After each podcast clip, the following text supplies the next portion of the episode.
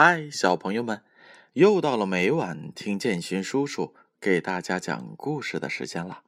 前两天呀，建勋叔叔一直在给大家讲拇指姑娘的故事。那今天将是拇指姑娘的最后一集。小朋友们还记得故事当中的情景吗？故事当中出现了田鼠和鼹鼠。其中还有一只小燕子。这只小燕子刚开始被误以为是冻死了，随后小燕子在拇指姑娘的帮助下，慢慢的恢复了体温和体力，于是它在整个冬天活了下来，住在地道里。对于燕子的事儿。无论是田鼠还是鼹鼠，拇指姑娘都没有透露半个字，因为她知道，他们不喜欢燕子。春天来了，太阳给大地送来了温暖，燕子打开了鼹鼠挖的小洞，并向拇指姑娘告别。外面阳光灿烂。温暖宜人，燕子问他：“愿不愿意和他一起离开？他可以骑在他的背上，一起飞出去，飞到那大森林当中。”但拇指姑娘想：要是他走了，田鼠一定很难过，很寂寞。我不能走。他说道：“燕子再一次向他表示感谢。再见，再再见，亲爱的小姑娘。”他唱着歌，飞出去了，飞到了充满阳光的世界中去了。看到燕子飞走了，拇指姑娘忍不住哭了，因为她内心里。非常非常喜欢燕子。啾，啾啾，燕子唱着歌，消失在森林里了。拇指姑娘感到很痛苦。过不了多久，庄稼又会长起来，长得是很高很高，把田野盖住。那时，他再也不能享受温暖的阳光了。今年夏天，你应该把结婚穿的衣服全准备好。田鼠对拇指姑娘这样说道，因为聪明的鼹鼠已经向他提出了这样的建议。你当了鼹鼠的夫人后，你应该有毛衣穿。做家务时还得有亚麻衣穿。拇指姑娘用手纺线，田鼠雇了四只蜘蛛，日夜不停的织布。每天晚上，鼹鼠都会来看他们，但是他一开口总是说：“要是夏天过去，那该有多好啊！我不喜欢太阳晒干大地。”因为那样一来，泥土很硬，挖起来太费劲儿了。秋天一到，咱俩就要结婚了。但拇指姑娘心里是闷闷不乐，好心的是认为她呆头呆脑，但是一点儿都不讨人喜欢。每天太阳出来的时候和落下去的时候。他都踮起脚尖，悄悄地走到田鼠家的洞口。风一刮，庄稼分开了，他可以看到蔚蓝的天空。他想，外面的世界多么的明亮，多么的美丽呀！他很想念他的燕子朋友，也很想再见一见他。可是，燕子。再也没有回来。拇指姑娘想，他可能离这里很远很远，住在奇妙的绿色大森林里。秋天到了，拇指姑娘的结婚礼服全部都做好了。再过四个星期，我们就要为你举行婚礼啦！田鼠对拇指姑娘说。拇指姑娘又哭了。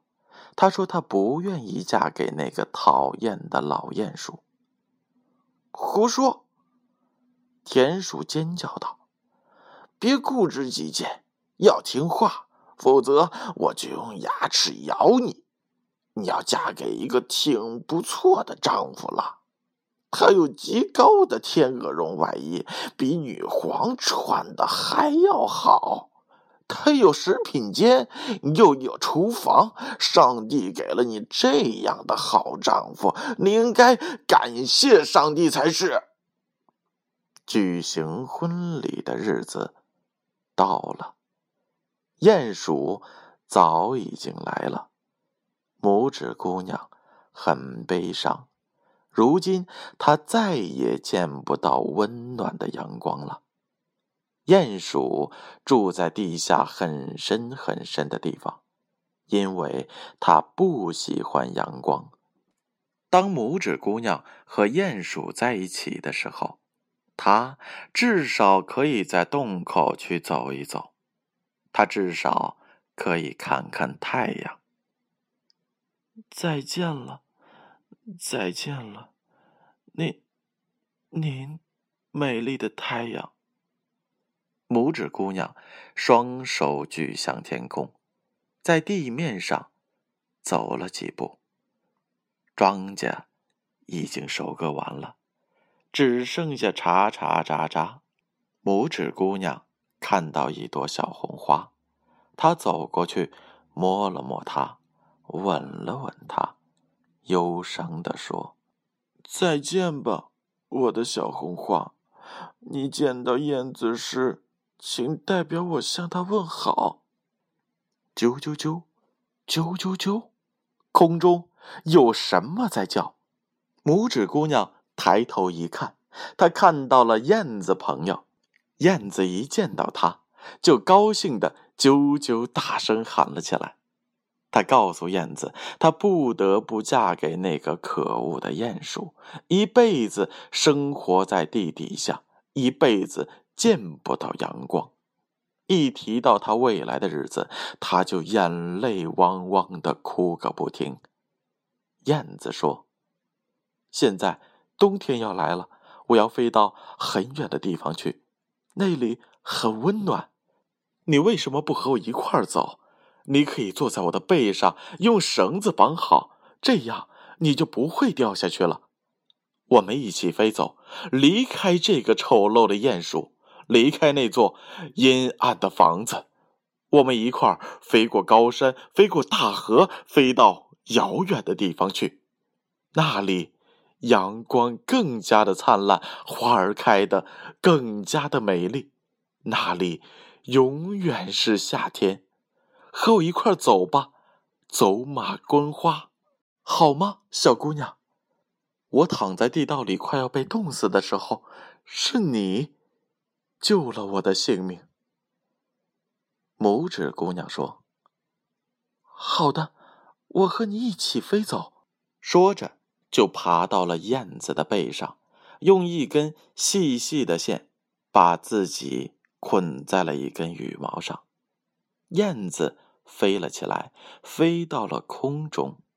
它带着小姑娘。飞过森林，穿过湖泊，翻过白雪覆盖的高山，在寒冷的空气中，拇指姑娘感到很冷，但是她紧紧地趴在燕子的羽毛下，那里很温暖。她只伸出了自己小小的脑袋，欣赏下面美丽的风景。他们来到了那个温暖如夏的地方，正如燕子所说的那样，阳光更加的明媚，天空更加的蔚蓝，像洗过了似的。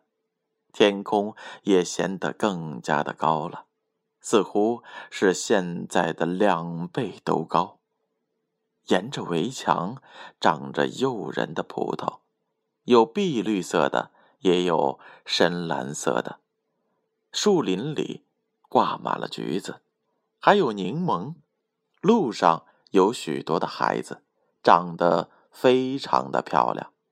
他们跳呀，跑呀。追赶着各种各样的蝴蝶，燕子飞呀飞，飞呀飞，飞向了更远的南方。下面的景色越来越美丽，越来越迷人了。在一个湖边，有一片树林，树林附近有一座古庙，古庙已经缠满了常青藤。柱子的顶上住有许多许多的鸟巢，其中的一个鸟巢就是背着拇指姑娘的燕子的家。这就是我的房子了，他说道。下面有许多鲜花，都很美丽。你选一朵吧，我把你安置在那花朵里，它可以做你的家。哇哦，好极了！拇指姑娘拍着手。高兴的叫了起来。那些白色的大理石柱子上长满了白色的鲜花，又高又大又可爱。燕子让拇指姑娘坐在一朵白花的叶片上，使拇指姑娘感到非常惊讶的是，她看到了花蕊中坐着一个小青年。他全身洁白，几乎是透明的，好像用玻璃做成的一样。他头上戴着金色的皇冠，背上长着一对翅膀，也只有拇指那么高。每一朵花中都住着一个小天使，而这个头戴皇冠的，就是他们的国王。他多么英俊呀！拇指姑娘悄悄地对燕子说：“小国王看到了大他好几倍的燕子，吓坏了。但是他看到了拇指姑娘时，他却忘记了害怕。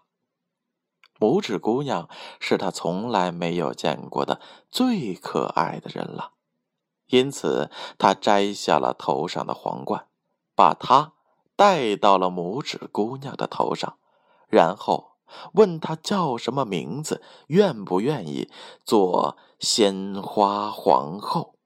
比起老癞蛤蟆的丑八怪儿子，和比起那身穿天鹅绒外衣的鼹鼠来，现在这个作为她的丈夫来说，不知道要好上多少倍。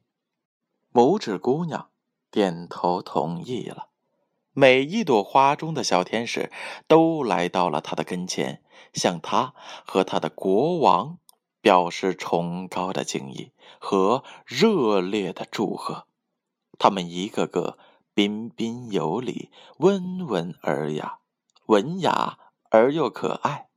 他们送来了各种各样的礼物，其中最好的礼物是一对翅膀。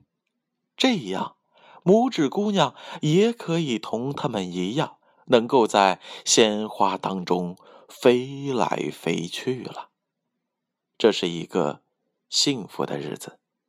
燕子从家中飞来，为他为他们尽情的歌唱。但是，燕子的心里也是很悲伤的，因为他也爱上了拇指姑娘。曾经希望永远不要和拇指姑娘分开。从今以后，你不再叫拇指姑娘了。国王说：“那个名字太难听了。从现在起，我叫你妈家。”再见，再见。小燕子喊道：“它离开了这个温暖如夏的地方。”飞回到了北方去了，它飞到了丹麦，飞进一户人家，他的巢就住在这户人家的窗子上方。这户人家的主人会讲童话故事。啾啾啾，啾啾啾，燕子唱起了欢乐的歌。那个人听到了，记下了这样一个故事，它就叫做安徒生。好了，小朋友们，拇指姑娘的故事讲完了，你们喜欢听吗？小文，你喜欢听吗？